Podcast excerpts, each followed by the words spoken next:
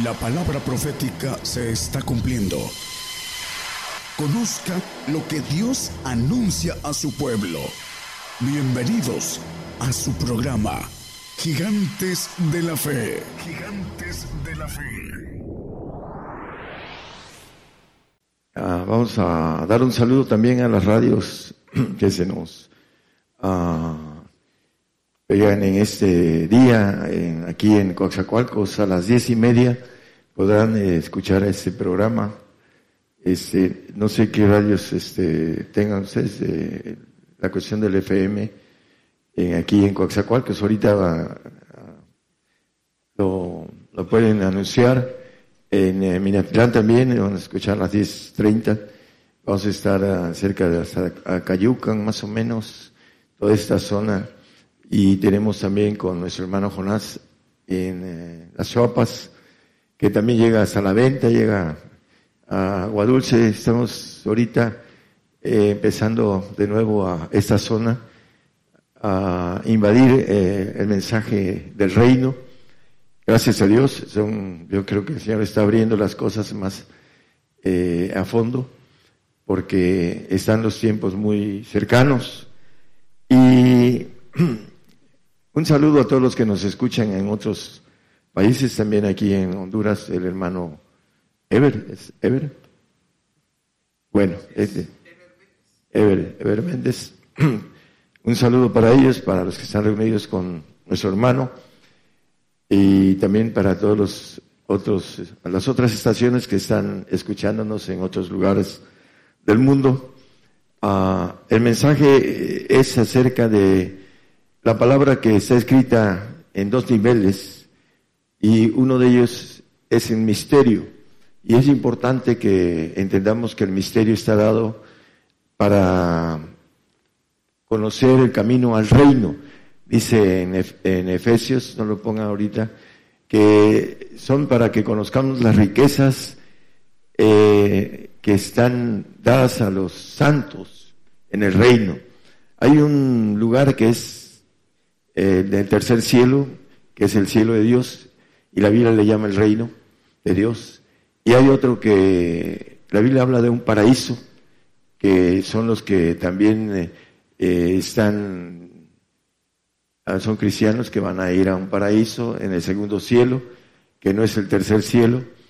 Y la Biblia maneja una diferencia fuerte entre los que van al paraíso y los que van al reino, y lo vamos a ver a la luz de la palabra y vamos a ver también con toda claridad el Evangelio es un misterio, lo dice Efesios, el apóstol Pablo en el 6.19, lo quiere poner, el Evangelio es un misterio y hay que descubrir el misterio del Evangelio. Y por mí, para que me sea dada palabra en el abrir de mi boca con confianza, para hacer notorio el misterio del Evangelio. Bueno, eh, el punto importante, hermanos, es que hay cosas que el cristiano no entiende en cuestión de pactos. Y dice la palabra en, en primera de eh, Juan 5.6 que el Señor viene por agua y por sangre. Ese es Jesucristo que vino por agua y sangre y no por agua solamente, sino por agua y sangre. Y el Espíritu que es el, da testimonio porque el Espíritu es la verdad.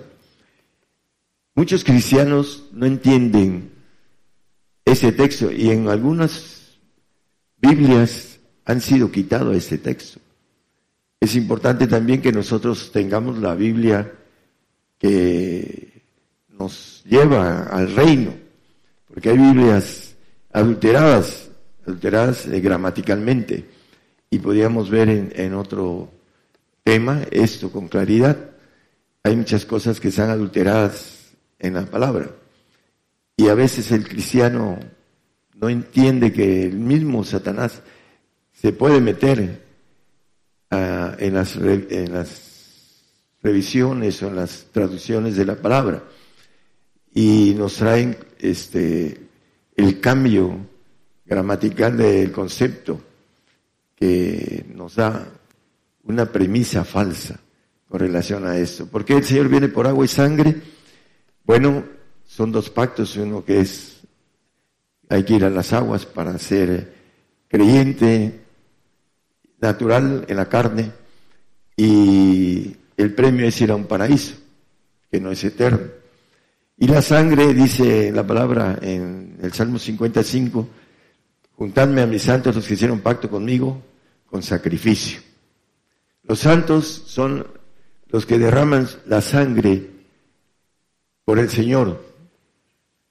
Por eso maneja que Él viene por agua y sangre. Y en Apocalipsis habla, vi la mujer embriagada de la sangre de los santos y los mártires de Jesús. Y vi, eh, también habla en varios pasajes acerca de la sangre y vi las almas de los degollados por el testimonio de Jesús. Bueno, al ser degollados son derramados su sangre también. Y dice que reinaron con Cristo mil años.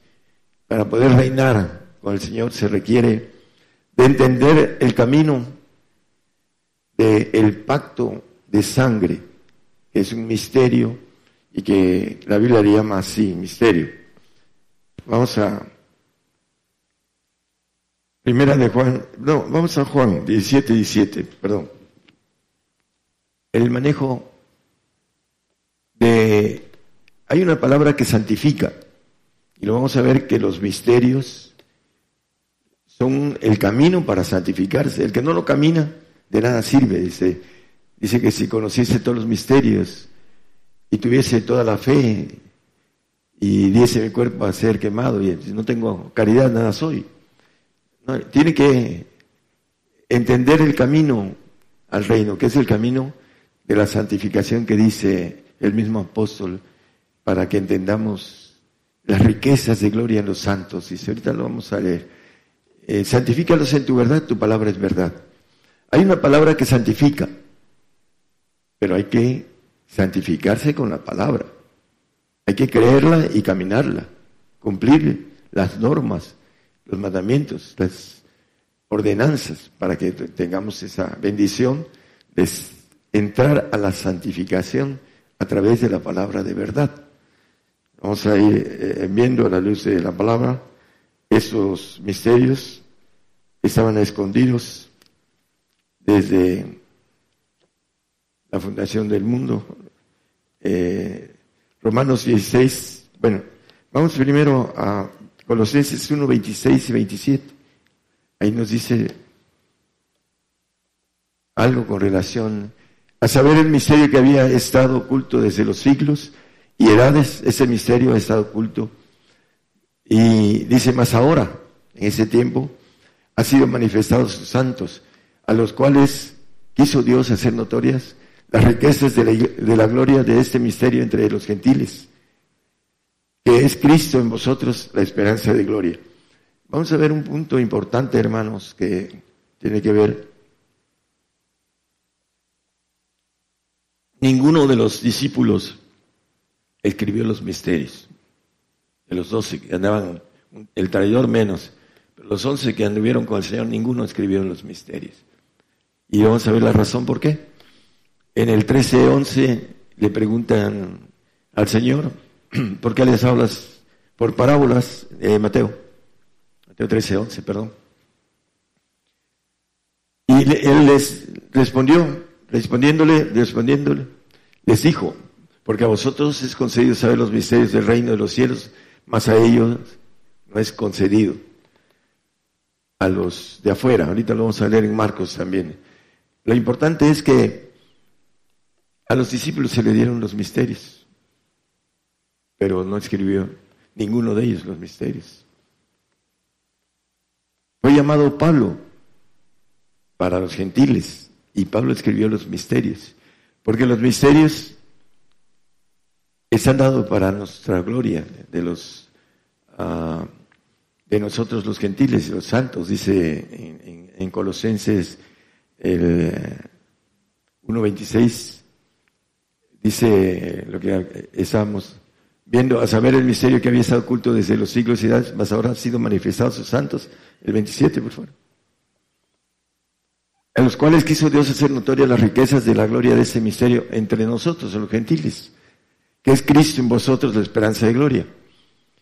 Ese misterio, ahorita lo vamos a ver también, que desde antes de que la creación del mundo estaban escondidos y que los príncipes, hablando de los ángeles caídos, eh, no conocieron y hicieron el alboroto entre los ah, fariseos para que mataran al Señor y dice que no conociendo a este lo mataron porque no entendían el plan de Dios, el plan de que el Señor nos abriera camino a través de su sangre, nos redimiera.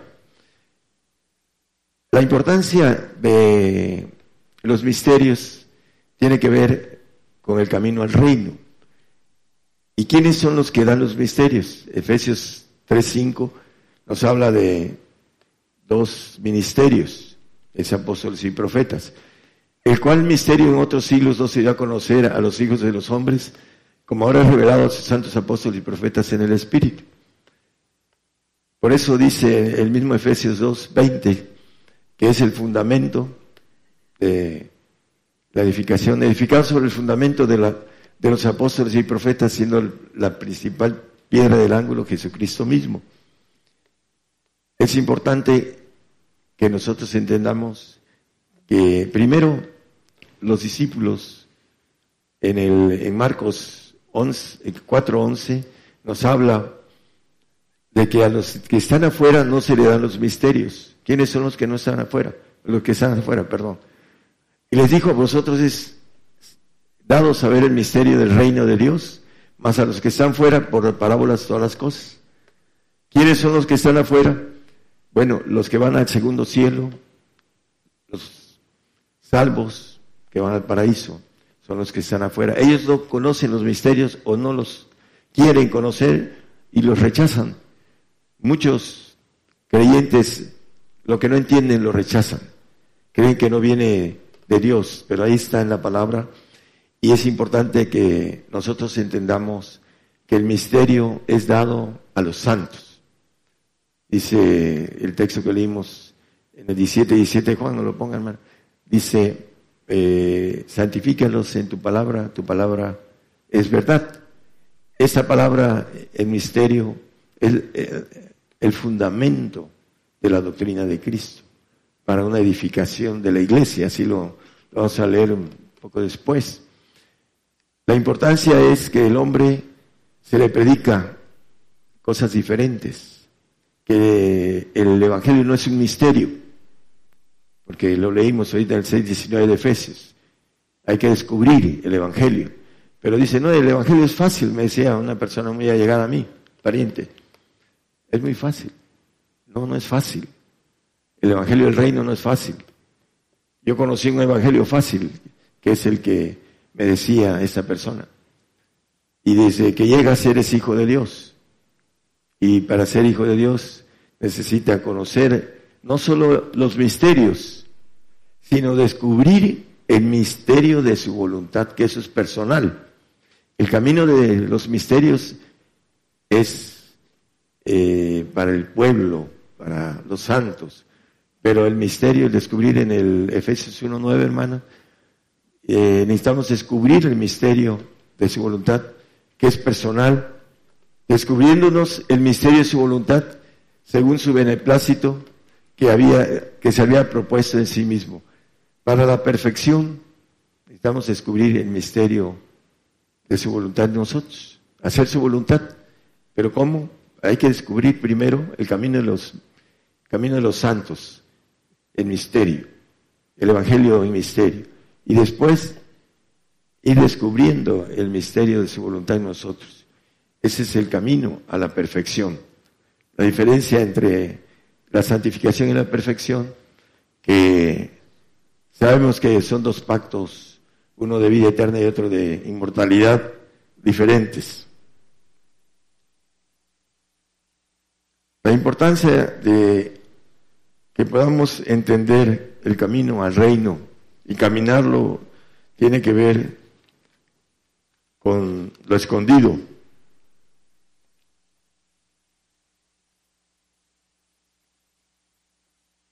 Primera de Corintios 2, 4 al 7, ahorita el primero, el 4. El apóstol Pablo es el que escribe los misterios para nosotros los gentiles porque Él es el apóstol de nosotros, de los gentiles. Dice que su palabra, dice, ni mi palabra ni mi Predicación fue con palabras persuasivas de humana sabiduría, más con demostración de, del espíritu y de poder. El 5, por favor. Para que vuestra fe no esté fundada en sabiduría de hombres, más en poder de Dios. Por eso dice por ahí el Señor, uh, erráis no conociendo las escrituras y el poder de Dios. Hablamos del poder de las manos hace poco, que son cosas también que están escondidas, porque así dice la palabra. Ahí estaba escondido el poder del Señor en sus manos. En nuestras manos, cuando encontramos esa parte escondida para tener poder, eh, empezamos a tener el poder de Dios para sanar enfermos. Dice que pondríamos manos sobre los enfermos. Dice un pariente muy cercano también, yo creo en todo lo que dice la Biblia. A ver, Marcos 16, 17. Esas señales seguirán a los que creyeren en mi nombre, que harán fuera demonios, hablarán nuevas lenguas, y pondrán manos sobre los enfermos y sanarán. Ese es el poder escondido que debe tener todo cristiano, porque estas señales son las que siguen a los que creen. Así lo dice Marcos 16, 17, ahí está, mire. Esas señales seguirán a los que creyeren. ¿Somos creyentes de la boca o somos creyentes eh, de manera total del corazón, como dice? En mi nombre echarán fuera demonios, hablarán nuevas lenguas. El 18 dice, quitarán serpientes. Y si bebieren cosas mortíferas no les dañará, sobre los enfermos pondrán sus manos y sanarán. Ahí el asunto del poder dice que erráis no conociendo las escrituras y el poder de Dios. Ahorita estamos empezando a hablar de lo escondido de las escrituras, que nos lleva a la santificación. Regresamos a 1 Corintios 2, 6, por favor. Pero hablamos sabiduría de Dios entre perfectos. Y sabiduría no de ese siglo ni los príncipes de ese siglo que se deshacen. Mas hablamos sabiduría de Dios en misterio, la sabiduría oculta en la cual Dios predestinó para, antes de los siglos, para nuestra gloria. Es importante entonces que nosotros conozcamos este, esa sabiduría en misterio. Cuando no creemos nuestra forma de actuar es diferente. Porque algunos dicen yo voy al reino, pero su forma de vivir es diferente al camino que nos lleva al reino. Y creen que con morir por el Señor ya van a hacer eh, el camino, van a tener esa oportunidad, el derramamiento de su sangre, pero no es así. Hay que pagar los requisitos y normas para estar en el en el reino de Dios. Y uno de los requisitos pues es morir y derramar la sangre, que es la culminación de esos requisitos.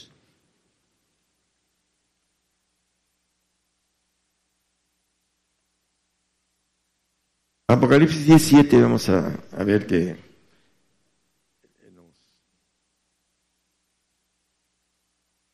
se habla, pero en los días de la voz del séptimo ángel, cuando Él comenzare a tocar la trompeta, el misterio de Dios será consumado, como Él lo anunció a sus siervos los profetas. Cuando venga el Señor, la tierra va a ser llena del conocimiento de Jehová, como las aguas cubren la mar. Hay algo importante. No podemos esperar hasta que el misterio de Dios sea consumado. Eh, algunos van a verlo al Señor, los apóstatas van a ver al Señor venir los que no den su vida por el Señor. Y van a ver el misterio de Dios consumado. Y se van a arrepentir porque son carne de cañón del lago de fuego. Por eso es eh, el misterio de Dios cuando venga el Señor va a consumir los misterios en el milenio. Vamos a conocer lo que ahorita nos es vedado por el conocimiento que vendrá a través del Señor para que su iglesia lo lleve a las a, los países, eh, al, reino, dice que en el 3.10 de Efesios, que la iglesia va a llevar este conocimiento a las potestades en los cielos, para que la multiforme sabiduría de Dios sea ahora notificado por la iglesia a los principados y potestades en los cielos. Para eso, esa multiforme sabiduría de Dios en el milenio nos las va a notificar a la iglesia. Es el comienzo, nosotros es el comienzo de algo que tenemos que eh, empezar a, dar a través de la sabiduría que el mismo apóstol Pedro dice en una de sus cartas 3.16 de primera de Pedro, de segunda de Pedro 3.16, habla del apóstol Pablo con relación a estos misterios. Dice, casi en todas sus epístolas, hablando en ellas de esas cosas, entre las cuales hay algunas difíciles de entender, las cuales los indoctos e inconstantes tuercen, como también las otras escrituras para perdición de sí mismo. En el otro habla de Pablo, ¿no? el, 15, pero está hablando de que eh, el apóstol dice que entre esas epístolas habían algunas cosas difíciles de entender. El apóstol Pedro, menos era para que lo pudiera dar, a pesar de que el Señor les revelaba los misterios a los discípulos, pero no eran para los judíos, eran para nosotros los gentiles. Por eso a ninguno de los que anduvieron con el Señor los plasmaron, eh, los escribieron, sino que fue Pablo, el apóstol gentil, el que escribió para nosotros los misterios encubiertos desde las edades eternas.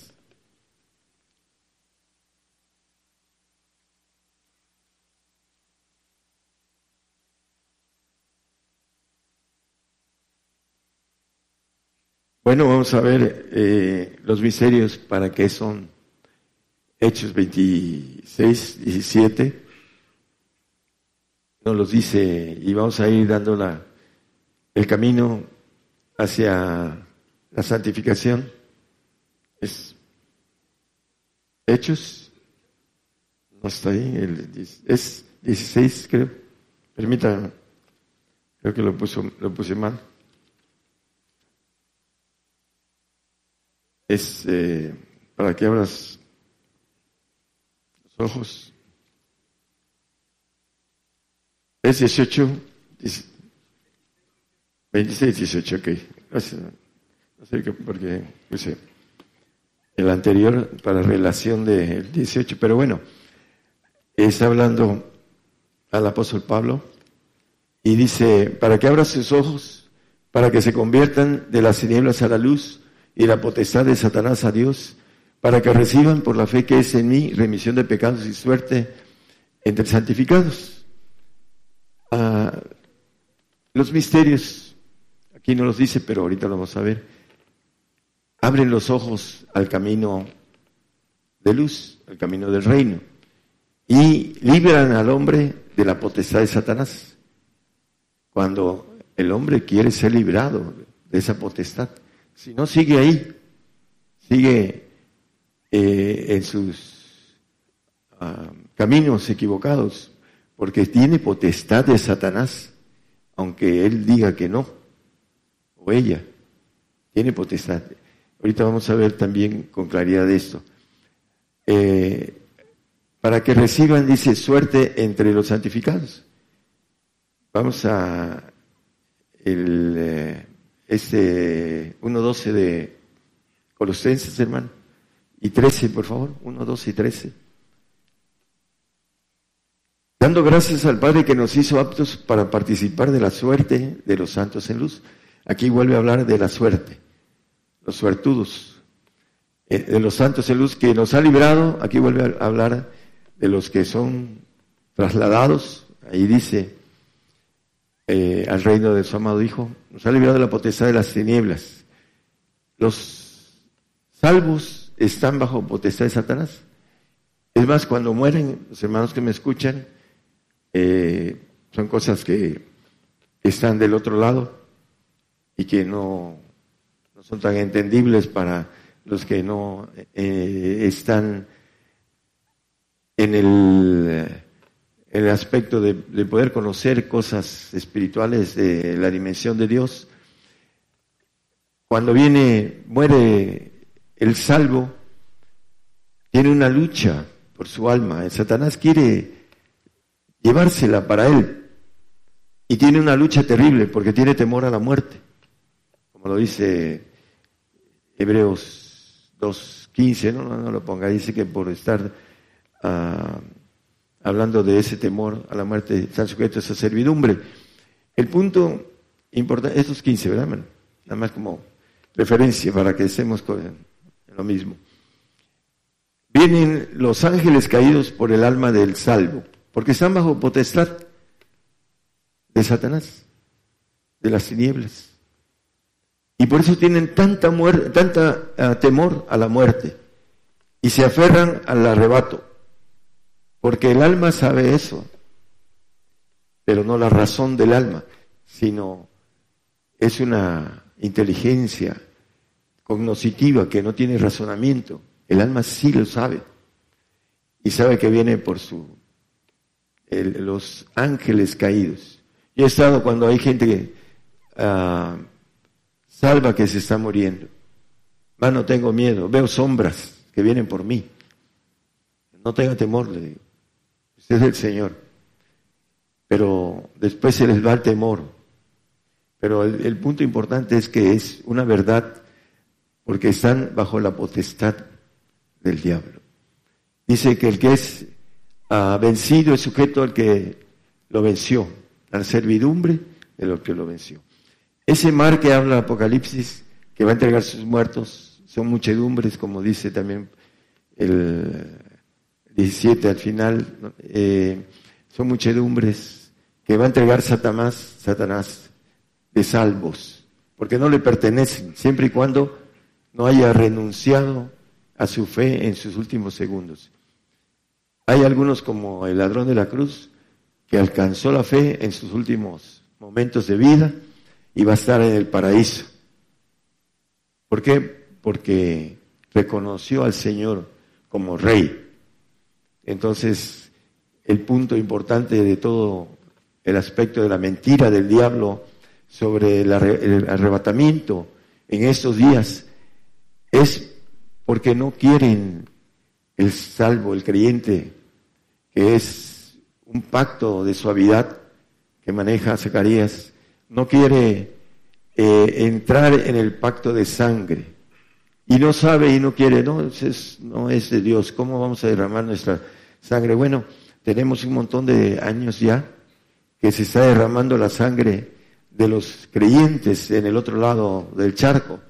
Y viene para acá. Aquí hay también persecución aislada. En el 96 en Chiapas mataron 104 pastores, aquí en Chiapas.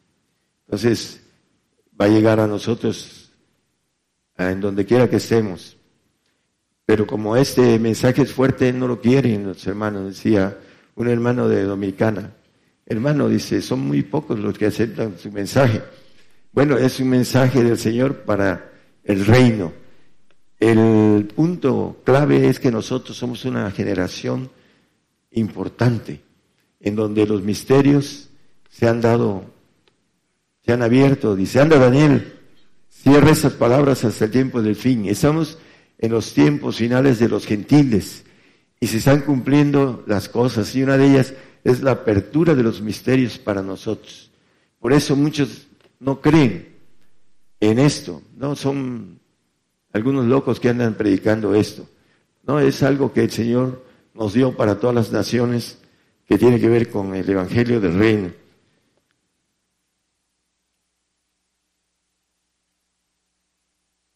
Dice la palabra que el Padre nos ha dado eh, la suerte para ser aptos. En Daniel 12, 13 nos habla de el profeta que fue probado en el foso de los leones y él no dejó de orar a puertas abiertas. Y lo metieron y lo tiraron y dice que el ángel tapó la boca de los leones, el ángel de Jehová. Y que los que le habían hecho esa trama eh, los, tiraron y antes de caer al suelo, dice que los leones ya les estaban quebrantando los huesos. Bueno, ese profeta que fue probado en esos tiempos. Tú irás al fin y reposarás y te levantarás en tu suerte al fin de los días. La suerte de el profeta Daniel. Va al reino. Fue probado fuertemente. ¿En cuál de nosotros haríamos lo que él hizo? Ay, que nos van a meter en un foso de leones. Nos van a despedazar los leones. Muy pocos haríamos eso. Bueno, el varón, un varón de mucha fe. Jeremías 13:25. Vamos a ver la suerte del otro lado, porque tenemos la suerte de las riquezas en gloria de los santos. Esa es su suerte, la porción de tus medidas de parte mía, dice Jehová, porque te olvidaste de mí y confiaste en la mentira. Esa es tu suerte. Empieza a hablar de lo que le va a pagar porque también hubo un personaje que anduvo con el Señor y el Señor lo llamó amigo. Y nos dice en Hechos 1, 16, 17. Varones hermanos, convino que se cumpliese la escritura, la cual dijo antes el Espíritu Santo por la boca de David, de Judas, que fue guía de los que prendieron a Jesús el cual era contado con nosotros y tenía suerte en ese ministerio, la suerte de los apóstoles. Judas la tenía. En el 18 dice que por algo muy importante, él tiró a bordo la suerte. Es, este pues adquirió un campo del salario de su iniquidad. Hay un pasaje en el capítulo 28 de Ezequiel 14 dice que el querubín se llenó de iniquidad. Ah, el 15, hermano, 28, 15, por favor. 16. Dice, perfecto eres en todos tus caminos desde el día que fuiste criado hasta que se halló en ti maldad. 16, por favor. A causa de la multitud de tu contratación fuiste lleno de iniquidad y pecaste. ¿Qué compró Judas? Lo que dice, eh, hablando del campo, hablando del texto de Hechos 1.18, hermano. Ese pues adquirió un campo del salario de su iniquidad. Se llenó de pecado, porque él amaba el dinero. Él amaba el dinero, se metió a la tesorería del Señor y siempre andaba desfalcada. Vayan y compren espadas para que se cumplan lo que dijo el profeta, que entre maleantes iba a ser eh, eh, tomado el Señor. Y fueron y, le dijeron, Señor, nada más pudimos comprar dos. Estaba desfalcada la tesorería. La tenía. Es más, el Señor le dice que, le dice que era ratero. Y por esa razón él se animó para entregarlo. Dice que entró el diablo en él y lo entregó y después que se le fue el diablo, así sucede en todo, después de que se le fue el diablo, vino la, la claridad de su mente y dijo, he entregado a un hombre justo y bueno. Y agarró y fue y tiró las monedas y se ahorcó. Porque ya el diablo ya se le había ido. Estaba dentro de él cuando lo necesitó. E hizo lo que tenía que hacer. Porque le dio permiso al diablo por el salario de su iniquidad. Y se te llenaste de iniquidad y pecaste, le dijo al diablo. Bueno, también Judas, que era ah, participante de la suerte de ese ministerio, en donde anduvo con el Señor. ¿Ustedes no creen que lo vio caminar en la mar? Por supuesto. Vio levantar a Lázaro. Por supuesto que ahí estaba Judas. Lo vio levantar al paralítico, al ciego, al cojo, a todo eso. Él andaba ahí. Pero tenía tan duro el corazón que no veía. Tienen ojos y no ven, oídos y no oyen.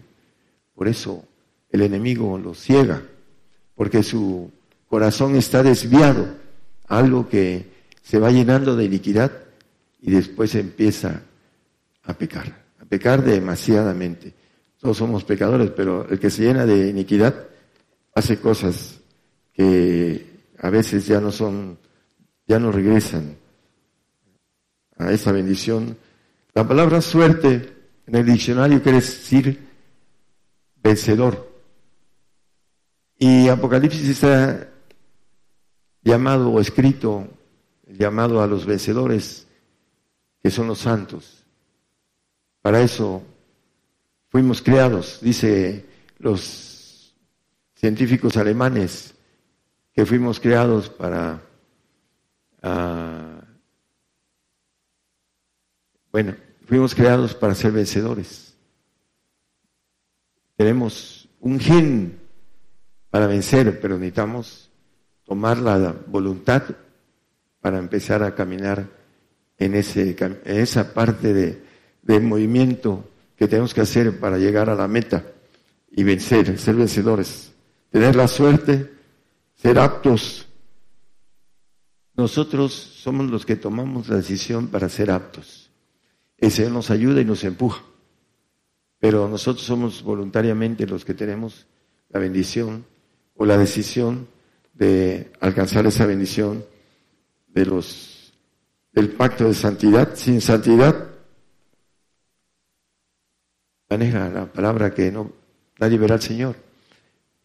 Y el camino del misterio, los misterios del reino, es reconocer a través de la palabra escondida, el misterio, reconocer las riquezas que nos esperan con el Señor, primero aquí en la tierra, en una resurrección terrenal que el cristiano no la conoce, y ahí está.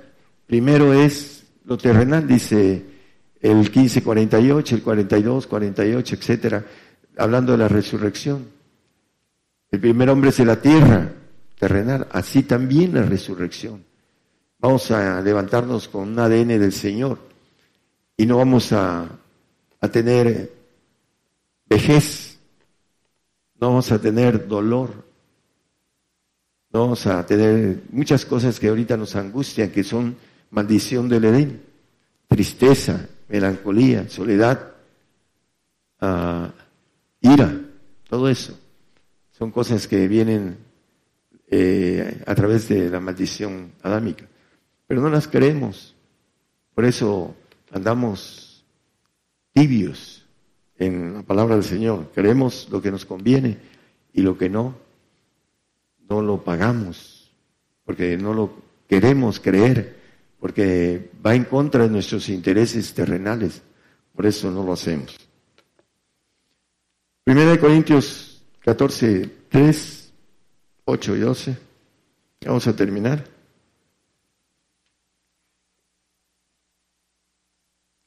Hablando de la profecía, hermanos, porque maneja que la profecía exhorta, edifica, exhorta y consuela.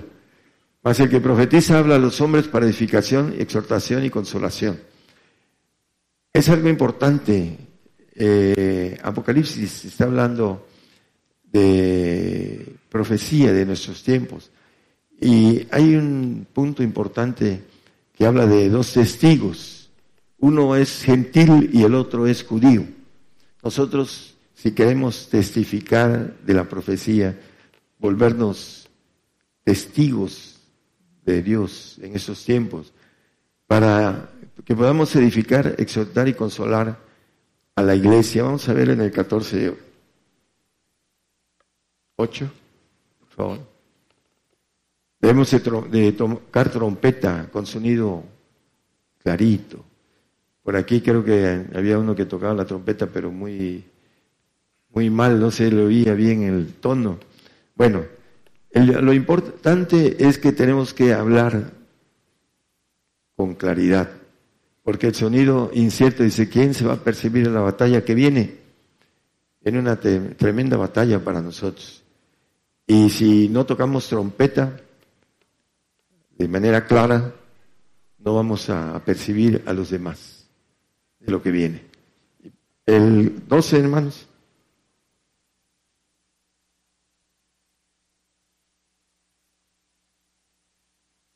Así también vosotros, pues que anheláis espirituales dones, procurad ser excelente para la edificación de la iglesia. Queremos ser excelentes para edificar la iglesia, necesitamos profetizar, porque edifica la, profecía. exhorta que sigamos en el camino y nos dice que nos consuela. Dice, gozosos en esperanza, sufridos en la tribulación y constantes en la oración. Debemos estar gozosos en la esperanza ahora de que entremos al tobogán del día malo que viene, que cae de repente sobre nosotros. Estamos cercanos.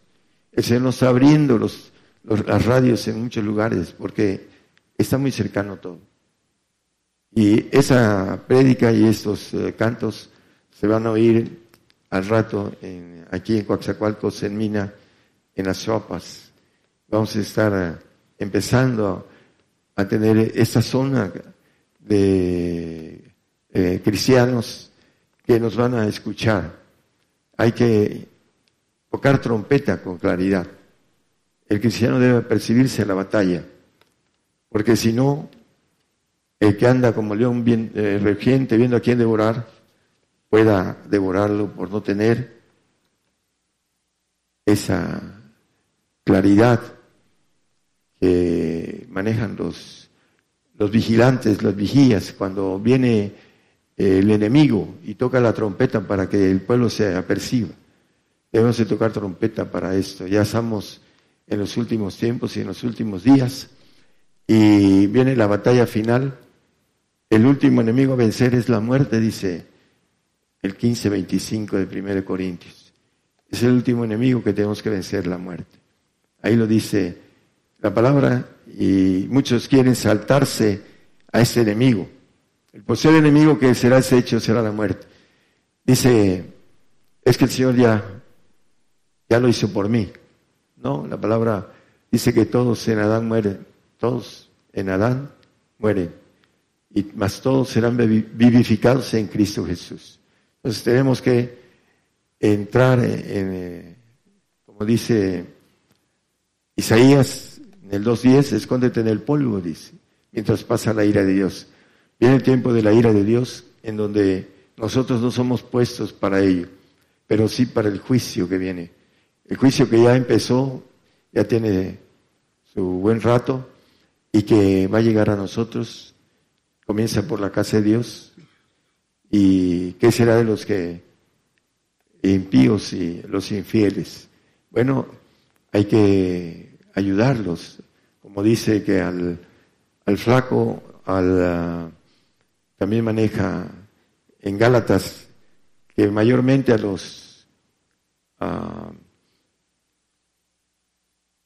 a los domésticos de la fe, es que no lo escuchaba hermano, mayormente a los domésticos de la fe, que son los salvos, hay que empujarlos a que sean fieles al Señor, sé fiel hasta la muerte y yo te daré la corona de la vida. Dios les bendiga, hermanos. Por el día de hoy hemos conocido más de la palabra profética más permanente que alumbra como una antorcha en un lugar oscuro hasta que el día esclarezca y el lucero de la mañana salga en vuestros corazones. Esta ha sido una producción especial de Gigantes de la Fe.